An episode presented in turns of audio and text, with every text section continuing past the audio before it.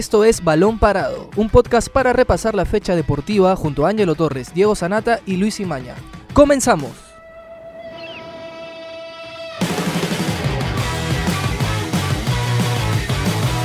Hola, ¿qué tal? ¿Cómo están amigos de Balón Parado? Mi nombre es Diego Sanata. Yo soy Octavio Romero. Y yo soy Ángelo Torres y hoy vamos a hablar sobre la salida de Pablo Bengoechea, que para algunos ya era algo esperado, la Para crónica otros, anunciada. No tanto por la manera, quizás. Para otros no tanto por la manera, ¿no? Apenas termina el partido, el clásico que pierde Alianza 2 a 0 ante Universitario y que también pasa a ser la noticia Bengoechea más que el, que el partido.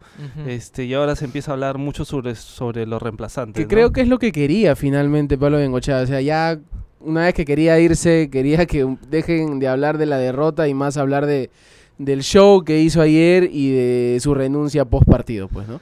Así es, chicos. Así que, pero antes de empezar a analizar, vamos a ir con el top de la fecha, ¿no? Lo mejor que ha ocurrido en esta Fecha seis. jornada 6 de la Liga 1, el torneo de apertura. A ver, tenemos eh, en el top a la figura, ¿no? Al anotador del gol, eh, del primer gol de Universitario, Aldo Corso. Ha sido elegido aquí por, por nuestra mesa como la figura de la fecha. Así es, el creo que fuera del tema de fuera del tema del gol, aparte de eso, Aldo termina haciendo un muy buen partido por la banda derecha, se tira, la verdad, de cabeza, mete pierna fuerte y tiene el, el gol como plus para redondear y Ahora- para cumplir uno de sus sueños también, porque él ha dicho que hoy día que, que es uno de sus sueños cumplidos, ¿no? Anotar un gol en un Estuvo a clásico. punto de ganarse una amarilla justo por ir a... Casi, casi se Casi trepa se al trepa al alambrado, de- alambrado, de, sí. de la tribuna norte. No tengo claro eso, ¿eso es una amarilla que se Sí, trepa el se- alambrado? sí, se le- Increíble, pero sí.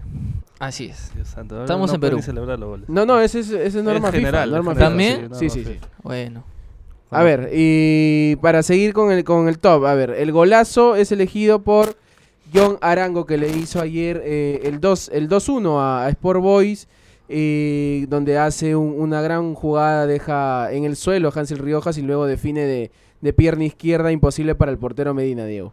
Sí, efectivamente, el jugador colombiano que ya está respondiendo con goles en binacional, recordemos nada más que hizo el gol de la victoria también contra Sao Paulo por la Copa Libertadores. Ayer contra el Boys se dio un festín individual porque hizo lo que quiso con la defensa y como dice Octavio, dejó pagando a Riojas con un enganche y después definición de zurda al primer palo que dejó sin chances para, para Medina. Ahora vamos con el blooper que le corresponde a Rinaldo Cruzado y su insólito penal que, que le comete a Urruti eh, para que luego Jonathan Dos Santos ponga el 2-0 de Universitario y el, el marcador final ante Alianza Lima. Así es, Octavio. El volante que había entrado en el segundo tiempo, ya cuando el partido parecía medio decidido, tiene este error, la verdad, bastante Infantil, infantil, porque se tira, se barre cuando ya el jugador está bien enganchado, lo se peor es que otro lado. eh, y- para él no hubo falta, traba. ¿no? Eso es lo paró peor. a reclamarle Sí. a Santibáñez, y, o sea, en la repetición luego veo a, a Quijada que ve la jugada y simplemente toma el balón y dice ya, Ya, o sea, ya está. caballero. Mientras que Rinaldo se había llevado con todo Urruti y se levanta a reclamarla la jugada, ¿no? Increíble.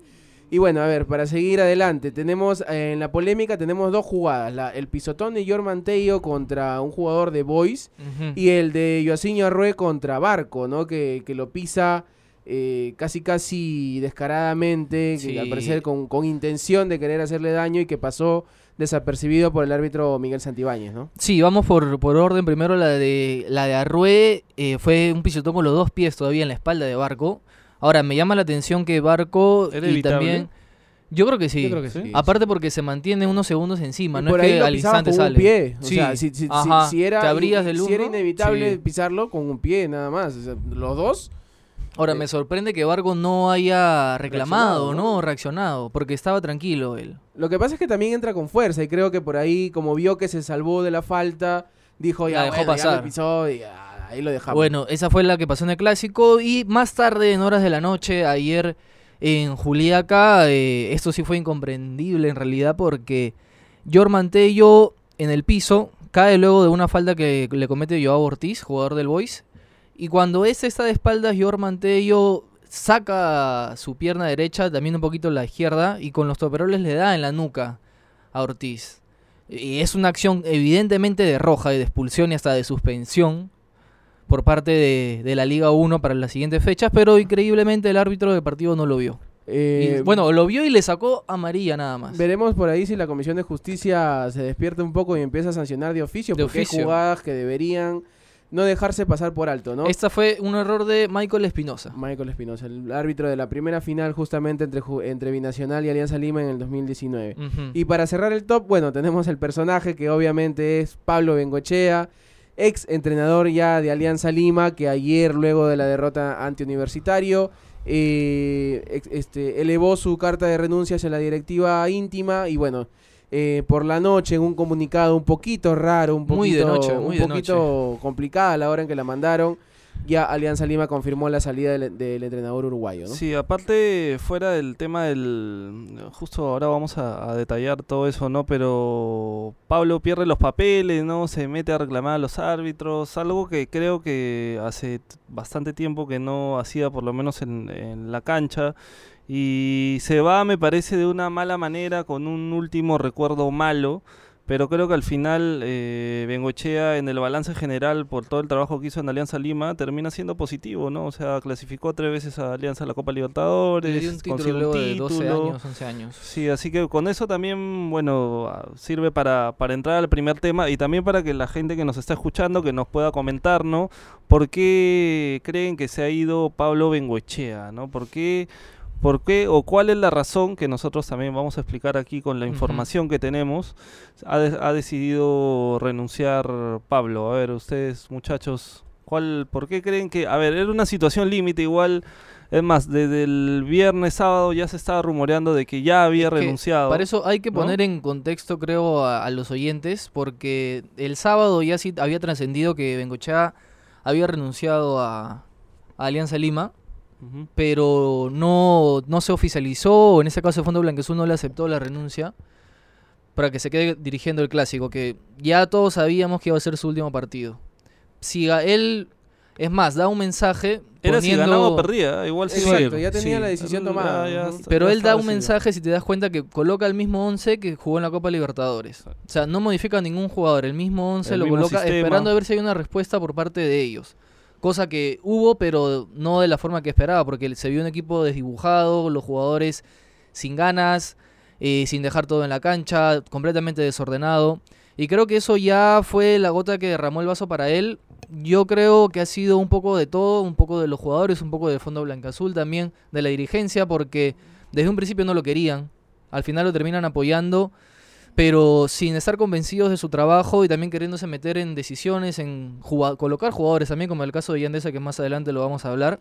Cosa que Bengochea, obviamente, como cualquier entrenador, no permite. Y para mí, eh, en mi opinión particular, él has- toma una buena decisión en irse porque un entrenador que respeta su trabajo no puede eh, estar bajo esas este, circunstancias o esas situaciones diarias, ¿no? Ya Octavio va, a hablar un poquito también sobre, sobre estas relaciones de, de Bengochea que se han ido poco a poco desgastando y creo que han desgastado a Bengochea para que al final él termine de dar un paso a costado y no despedirlo porque quedaba mal el club, creo. Sí, a ver, con, con lo que comentaba Ángelo de la información que ahora ya tenemos luego de la salida de Bengochea, creo que el Fondo Blanquiazul, la nueva directiva de Alianza Lima, los nuevos acreedores mayoritarios de Alianza Lima, nunca quisieron a Pablo Bengochea, ¿no? O sea, eh, como explica en el punto 3 del comunicado, que es para mí un poquito penoso ese comunicado, y ese punto 3 es como para lavarse las manos y decir, ¿sabes qué? Encontramos un técnico con contrato, así que lo dejamos trabajar por mientras porque no queremos finiquitar el mismo, pues, ¿no? Eh, con eso se lava las manos este, el Fondo Blanquiazul y dice que porque Bengochea tenía contrato se queda. Eh, lamentablemente no comulgaban con su idea, no comulgaban con su forma, con su estilo. Y Bengochea además también comete errores, ¿no? Comete errores en la cancha y además los jugadores lo fueron dejando sin piso. Y ayer eh, esa falta de rebeldía, esa falta de, de- de ganas, esa falta de querer jugar de muchos jugadores.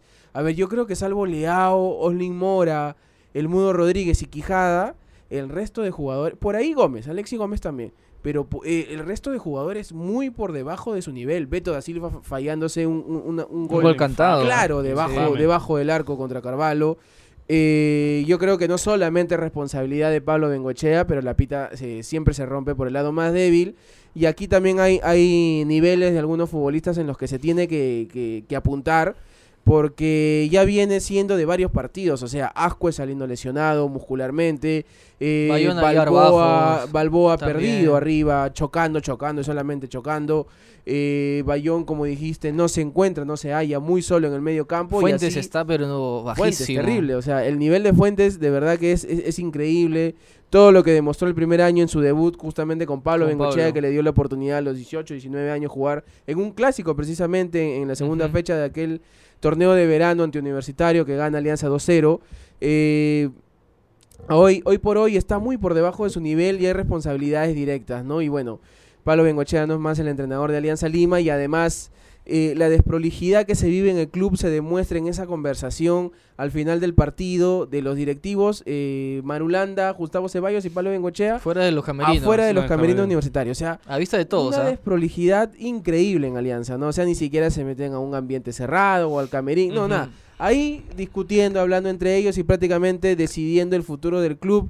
Un club que lo encontraron eh, en orden, eh, con la caja llena, eh, con, con- con aspiraciones de más y parece que, que eso, e- eso poco que avanzó Alianza lo está retrocediendo en estos, en estos pocos meses que llevan ellos al mando, ¿no? Sí, a ver, igual el tema de Bengoechea, yo creo que el partido está mal planteado porque utiliza un esquema que ya había utilizado, que no le había funcionado tres días antes, con los mismos jugadores que no habían funcionado. Tiene la oportunidad de cambiar un poco en el cuando se lesiona a Ascuez y que obliga a modificar. Lo adelanta Fuentes y después en el segundo tiempo, inexplicablemente, Fuentes retrocede, ¿no? O sea, Cuando pasa de, de defensa a volante, de volante a defensa. Yo creo que eso ya te dice que, que uno no confía en tampoco en su plantel porque tiene algunos jugadores en la banca que tranquilamente si Fuentes no te, no te sentías cómodo con cómo estaba jugando Fuentes. No, entiendo, no- o sea, Fuentes no jugó ni bien ni de zaguero ni de volante, entonces este termina siendo un síntoma, yo creo, de la confusión en la que en la que estaba ya Bengoechea y hablando un poco ya de temas de fondo, yo creo que así como comentaban que el fondo blancazul tiene mucho que ver porque tuvo la oportunidad de cambiar el cambiar la El cambiar de técnico, cambiar el rumbo cuando ellos tenían las decisiones más se inicio sabía que ellos ajá. en de diciembre no Sí. querían contar con Bengoechea, pero Y está también este por, tema el, del por el estilo de juego, que no, les, no son muy Exacto, partidarios de exacto. lo que plantea Bengochea. Marulanda más que todo. Sí. Marulanda es el colombiano del Atlético Nacional, tiene una idea de juego de un fútbol más elaborado, asociado. Marulanda y yo creo que la misma gente del fondo no le Sí, gustaba cómo mayoría, jugaba Alianza, sí. ¿no? Querían que volvieran a las raíces del fútbol atilado, un, un estilo de juego diferente que al final, y creo que lo hablamos también en otros programas este, anteriores, que al final Pablo no lo siente, ¿no? O sea, Bengoechea no siente, es, es, es de repente muy complicado transmitir algo que tú no crees, tú no ¿no? Que lo que tú no sí. crees, ¿no? Es como si le dijeras al Cholo Simeone, no, no lo estoy comparando, ¿no? Pero es como si le dijeras al Cholo Simeone que su equipo tiene que jugar bonito. Su equipo nunca va a jugar bonito, pues, o sea, su equipo siempre va a jugar a la garra, a meter, a... No hay que a tener confundir jugar este- bonito con jugar bien. Ojo, ah, No, no, ya sé, pero, pero igual, pero, o sea, a ver, el Atlético de Madrid es un equipo defensivo que tiene sus puntos fuertes en, en Claro, algunas cada cosas, técnico tiene su perfil. pero no es, al, no es alguien que te, no es un equipo que te llame la atención al, al ver, digamos, ¿no? Sí, te, claro. te transmite algo, sí, como es la alianza de los años anteriores con Bengoechea, ¿no? Del Y, 2017. y este, este alianza del 2020 no tenía identidad, porque No. Pablo estaba transmitiendo algo en lo que ni él uno no creía. ni lo otro. ¿no? Por más que tenga jugadores de buen pie, por más que el plantel haya sido bueno, el plantel no te, no te arma un equipo y pasan un montón de cosas en el trayecto, como el caso de Deza, que creo que termina siendo muy influyente en que Sí. se vaya Bengochea porque lo deja mal parado. Le quita desde el- autoridad desde el aspecto de que no lo sacan cuando él ya pidió que lo saquen. Ajá, se lo quieren Este, mantener, imponer eh, poco a Se lo poco, o quiere buscan imponer el Sí, fondo buscan ciertas maneras le- diciendo vamos a poner un psicólogo, ya la, la próxima lo votamos. Están cuando hablando de un compromiso, están claro, hablando de cuando un nuevo compromiso. ya dijo que no, no va a contar para él. Claro, y que Pero lo, como lo saca el la lista de fondo ha invertido fuerte, fuerte cantidad de dinero por él, piensan de que debe seguir ahí y solo se enfocan en el aspecto Y que futbolista. ¿no? además en las últimas horas podría haber un nuevo Ampay, ¿no? Ya que Imagínate. eh, se habla de que Deza habría sido captado otra vez por este programa de espectáculos que, que lo ha venido siguiendo desde el inicio de la campaña con Alianza y, y ya sería muy lamentable tanto para él como para Alianza y, y esto hablaría pues de, de, de un rumbo que se ha perdido un poco en, en la directiva íntima, especialmente Condesa, que tiene talento, tiene habilidad, pero yo creo que en lo profesional es- es- está muy, muy, muy lejos de, de ser un jugador eh, correcto y que debería estar pensando en lo que se debe hacer, ¿no? Oye, Como jugador profesional. Y yo, yo les quiero decir igual puntos claves en la semana pasada y que yo creo que terminan siendo ya la...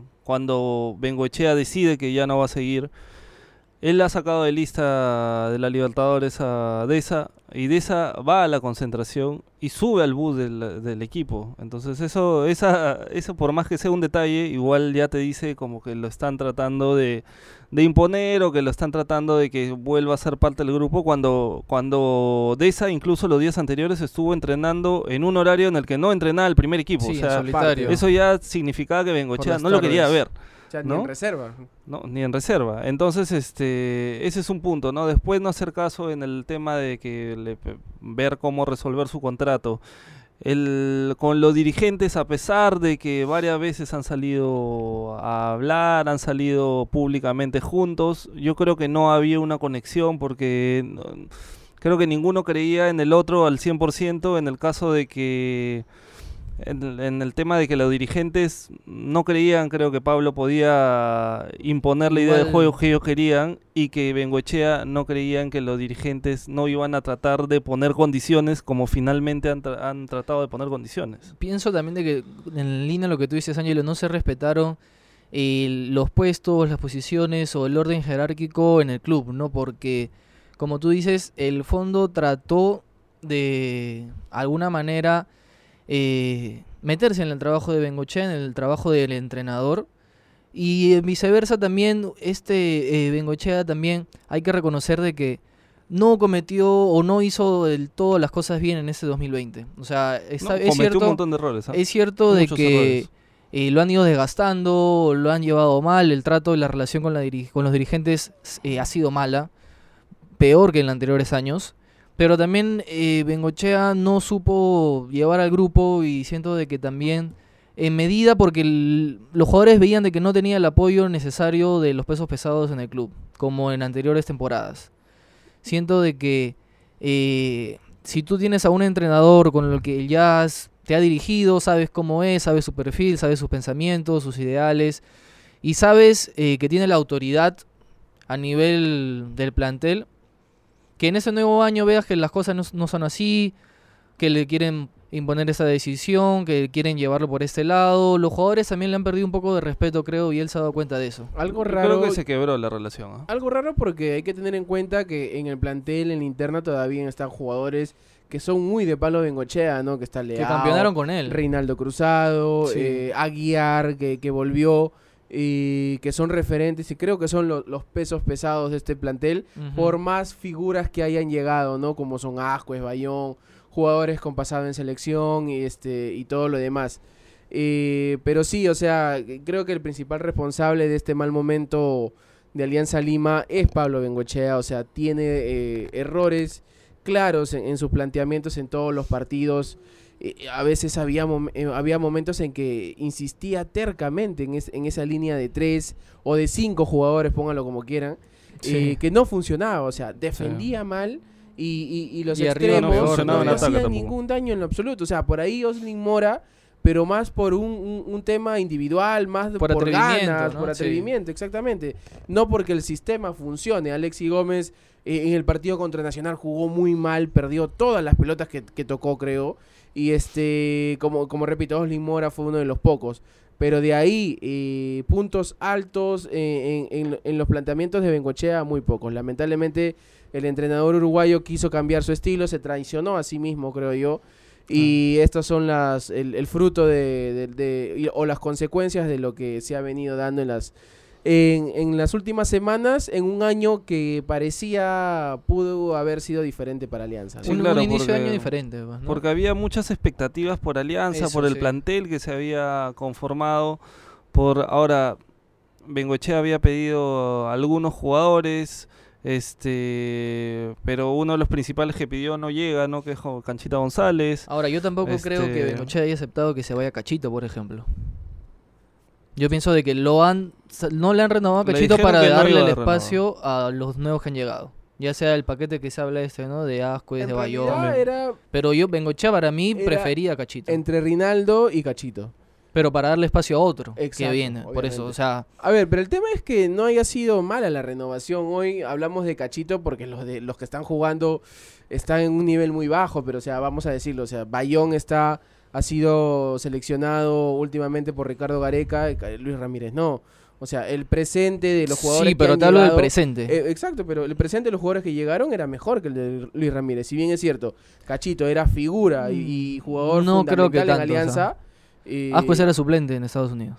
eh, bueno, jugaba, a veces venía y más, pero también este era convocado por Ricardo Gareca y destacó en el partido con Uruguay. O sea, el, el tiempo que jugó dejó una muy buena impresión.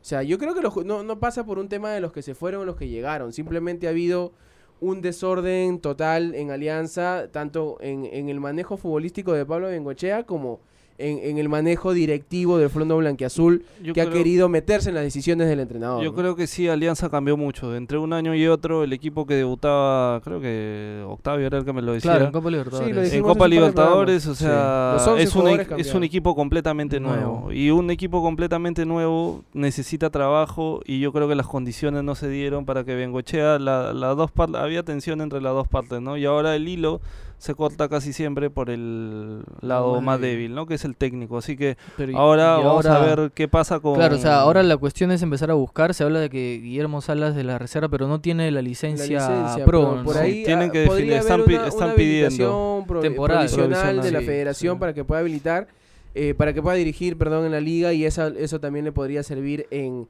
en la Copa Libertadores. Pero el que sí tiene licencia es Daniel Ahmed, que justamente mucho se rumoreaba que lo traían a Daniel Ahmed en caso Pablo Bengochea salga Mm. del club. Mira lo eh, que pasa. Pero exactamente, y esto ahora se presta. Pero porque ahora es el poco probable, nuevo... porque él viene por un proyecto Claro, distinto. o sea, claro, es diferente la cosa. Hablaría mal de él y de la directiva que finalmente. Porque- Ahmed- Sí, eso Asuma. dejaría en evidencia de que de alguna manera ha habido un complot o una conspiración para sacar a Bengochea, que Sí. obviamente dejaría mal al club. Toda la gente mal pensada va, va a creer Sí, eso. ¿no? eh, eh, es... Es- cierto, pero es que, a ver, ahora, el técnico que venga sabe con qué equipo se va a encontrar y no me cabe duda que le van a tratar de meter nuevamente a esa. Sí, yo creo que sí. No, de ese empieza de cero.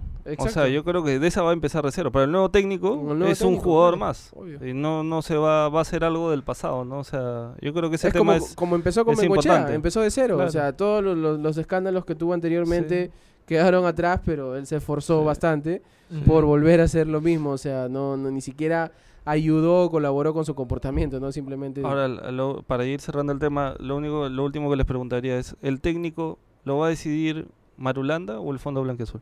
Debería hacerlo Marulanda, que para eso está. O sea, por ahí en coordinación con Gustavo Ceballos, a lo mucho, que son los dos, los dos gerentes del primer equipo y del club que saben de fútbol, son hombres de fútbol, Sí. deberían decidirlo, pero lamentablemente dicho. no va a ser así, ¿no? O sea, Sí, y de, igual- de alguna manera va a haber injerencia del Fondo Blanca Azul en esa decisión. Incluso se habla ya de que algunos directivos van a viajar al extranjero en estos días para Esto va- ellos se va a reunirse, o sea, sí. ellos y no Marulanda, o sea, O sea, las cosas no se están haciendo bien en Alianza a nivel dirigencial.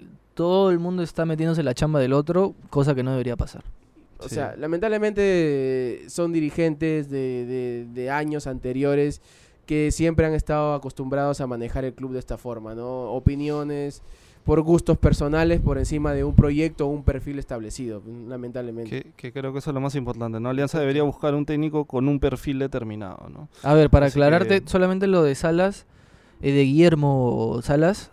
Eh, a ver, el reglamento de la Liga 1 indica de que un entrenador que tiene licencia pero no la pro de Conmebol puede dirigir por dos semanas a un equipo a nivel local. Ahora, en el nivel internacional habría que ver cómo se, Tiene, se tienen que resolverlo rápido igual porque hasta mañana me parece que pueden definir ese tema. Y ahora, con- ¿cómo haría Alianza? O sea, ¿se presentaría sin técnico? El, Eso es lo que tienen que definir. en Eso es lo que, eso es lo Corren que contra el tiempo porque el partido Sí. es el jueves 7 de la noche. Eso es lo que se tiene que definir.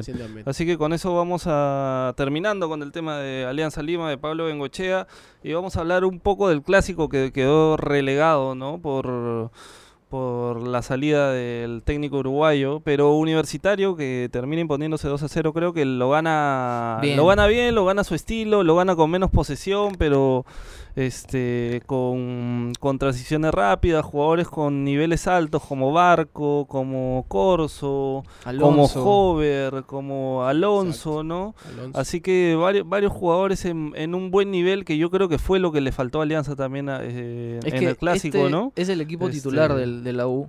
Yo creo que Sí. sin Millán ganas más marca Sacó y más Millán. agresividad en el medio campo. Más porque dinámica, sí, totalmente. el equipo va y viene y con Guardera Millán levanta su nivel Guardera también. Sí, también. Bien. se Venía- contagia venía también. con mucha duda, se Guardera. contagia, sí.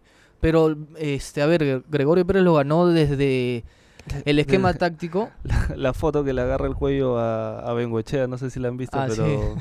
es una foto simbólica también, ¿no? Que fue hace como 20 años también. Hace tiempo, sí. Pero, Pero no, no, no, no, no te preocupes, está bien tu efemérides del día. Efeméride del día, Sí. No, es la misma foto. Pero Bengoechea, este, Gregorio 20 años después. Parte 2. Parte dos, sí, sí. Pero es muy buen planteamiento del técnico de la U. eh, se comió por completo Alianza. O sea, se veía un equipo de la U que tú sabías a qué jugaba, cuáles eran sus intenciones a diferencia de Alianza. Y se lo comió en el medio campo, por las bandas hizo lo que quiso Quintero, Hover. Y Dos Santos arriba peleando siempre con Rodríguez y con Quijada. Entre los dos se repartía. más complicada porque Sí. y justamente se encontró con, con dos de los jugadores que mejor jugaron en Alianza, que fue eh, Rodríguez y Quij- ayer Dos de los mejores centrales del Ayer el campeonato. Mudo volvió a demostrar el nivel que todavía tiene. Sí. y, este, Sí, Porque no tuvo una clara Dos Santos, solamente el penal. O sea, tuvo jugadas divididas justamente con Rodríguez en las que el duelo lo ganó el jugador de Alianza, ¿no? Sí. Pero sí, o sea, y además hasta los cambios le funcionaron a Gregorio Pérez, que ahora ya Universitario tiene banca, Tiene ¿no? O sea, eh, eh, Entró Millán que sacó el pase para Urruti y Urruti provoca el penal. O sea, esos dos cambios le funcionaron a pelo, ¿no? Eh, y sí, ¿no? Como comentaste, el medio campo bien ordenado, parado, rápido para salir con, con Hover y Quintero. Eh, en el segundo tiempo cambiaron, cambiaron solamente hombre por hombre para refrescar eh, las bandas. sintió, sí. Pero siguió jugando igual, o sea, Universitario tranquilo, sufriendo, entre comillas, por ahí los embates de Alianza que no, o sea, Pero Alianza no tuvo- pateó ah, arco, pero, creo, eh, ¿ah? por lo menos en el segundo tiempo no, no tuvo ni, La de Asilo ninguna nomás jugada clara, esa fue en el primer pero ni siquiera fue arco. segundo no- no sí, hubo. en el segundo En el nada. segundo no hubo, o sea, No. aproximaciones, centros, Mm. que encima salían a cortar bien Carvalho, ¿no? O sea, eh, bien la U, tranquilo, un partido, un 2-0 que lo gana bien. eh, y que incluso pudo haber tenido uno que un, un gol más todavía, creo, para Universitario. Que creo que este va a ser el plan en los partidos importantes. ¿ah? O sea, el gol lo ayuda, el gol eh, rápido Sí. de Corso lo ayuda para ejecutar mucho mejor su plan. Porque ese 1-0 ya prácticamente eh, la U empieza a defender el marcador bien ordenado, bien parados ante una alianza que imagínate, o sea, Confundido. si el nivel individual eh, viene bajo, o sea, enfrentar a un equipo bien ordenado defensivamente, pues era simplemente un- una, una misión imposible, ¿no? Para el Sí. equipo de Palo Sí, Bengoechea. aparte la U vuelve a ganar después de tres después de tres semanas en realidad. Eh, Venía de empatar con Boys y de perder como local contra contra Vallejo, así que la U ahora suma 13, 13. puntos Es y está en, tercero. el, está en el Tercer lugar, segundo está Binacional con 13 después de su victoria con Boys. Y arriba está Alianza Universidad con 15, pero juega hoy con Ayacucho, que va a ser un partidazo ese. Sí, por la la, U se, la U se mete en la pelea y le saca bastantes puntos a. Le saca 6 a, a Alianza y 8 a Cristal. Cristal que está en zona de descenso ahorita, en el puesto 17 con 5 puntos nada más. Una Que victoria, perdió. 5 puntos de 18 posibles. Cristal claro. la última fecha. Bueno, con Carlos per- Stein. Pierde local contra Carlos Stein. Primer triunfo de 1-0, Stein en la primera del fútbol Un gol de profesional. Manicero, ¿no? Golazo. Sí. Con gol de Y Diego además Manicero. es el tercer clásico consecutivo que gana Universitario. eh, desde el año pasado recordemos que en Los el dos, 2019 sí. ganó los dos clásicos. Ajá. Incluso eh, en el primero eh, generó también la salida de Miguel Ángel Russo, ¿no? Eh, Miguel Ángel Russo en aquel partido que Sí, gana la U. después dirigió Esos dos, dos- esos dos técnicos dos no venían bien, más, ¿ah? sí. No venía Exacto. bien ni Córdoba ni Russo. Exacto. Este, y finalmente, claro, con ese, con ese clásico que gana Córdoba se termina quedando, que también ya era prácticamente, estaba hecha la salida de Córdoba de la U, una U que jugaba muy mal, pero el, el Alianza de Russo jugó mucho peor incluso, y luego de ese partido renuncia Russo, ¿no? Sí. Y en un partido que además no hizo cambios No Russo. hizo cambios. Es Jugó otro los mensaje que 11, dio. Exacto, Sí. o sea, no, no hizo cambios y ahora eh, este Universitario vuelve a ganar un clásico y el técnico de Alianza vuelve a irse, ¿no? O sea, una racha positiva para el cuadro crema que viene bien en la apertura, que se eh, supo zafar rápido de la eliminación de la Copa Libertadores, aunque dejó alguna duda defensivas contra Boys. Eh, pero ahora las corrigió bastante con esta línea de tres volantes, dejando un poquito relegado a Millán en el banco de suplentes, ¿no? Sí, es candidato. Es candidato con, con Alianza Universidad, con Binacional y con Ayacucho también ahí. Y Sí, además hay que tener en cuenta que los equipos de provincia, o sea, salvo por ahí Binacional, Garcilaso en los últimos años, este, que ahora es Cusco, ¿no? Garcilaso, este, eh, se caen, se terminan cayendo, o sea, hacen buenas campañas, llegan hasta la fecha 10, 11, 12, arriba por ahí peleando, pero no, no, no les termina de alcanzar el plantel, ¿no? Y yo creo que aquí Universitario, si sigue en este camino, podría sacar una ventaja y podría afianzarse en los primeros lugares de la apertura. Teniendo a Cristal fuera de la pelea y Sí, teniendo ya. Alianza fuera de la pelea. También o casi sea, afuera, casi afuera. eh, sí. Alianza pensando en la Copa Libertadores, Binacional también pensando en la Copa Libertadores. Yo creo que la U, eh, por lo menos para esta apertura, si es que no se cae Alianza Universidad, Debería tiene, aprovechar. tiene el camino por ahí un poquito más, más complicado, más difícil. son 19 fechas, ¿ah? no, no va ni la tercera parte del campeonato. Así que, amigos de Balón Parado, esto ha sido todo por hoy y el miércoles nos volvemos a reencontrar seguro con novedades sobre el técnico de Alianza Lima. Mi nombre es Ángelo Torres. Yo soy Octavio Romero. Y yo, Diego Sanata, nos vemos en la siguiente oportunidad. Chao, chao. Hasta aquí llegó Balón Parado, un podcast de la República. Escucha un nuevo episodio todos los lunes, miércoles y viernes. Para más información, visita larepublica.pe slash podcast. También estamos en Spotify, Evox, Google Podcast y Apple Podcast. Suscríbete para no perderte ningún episodio. Sigue escuchando La República Podcast.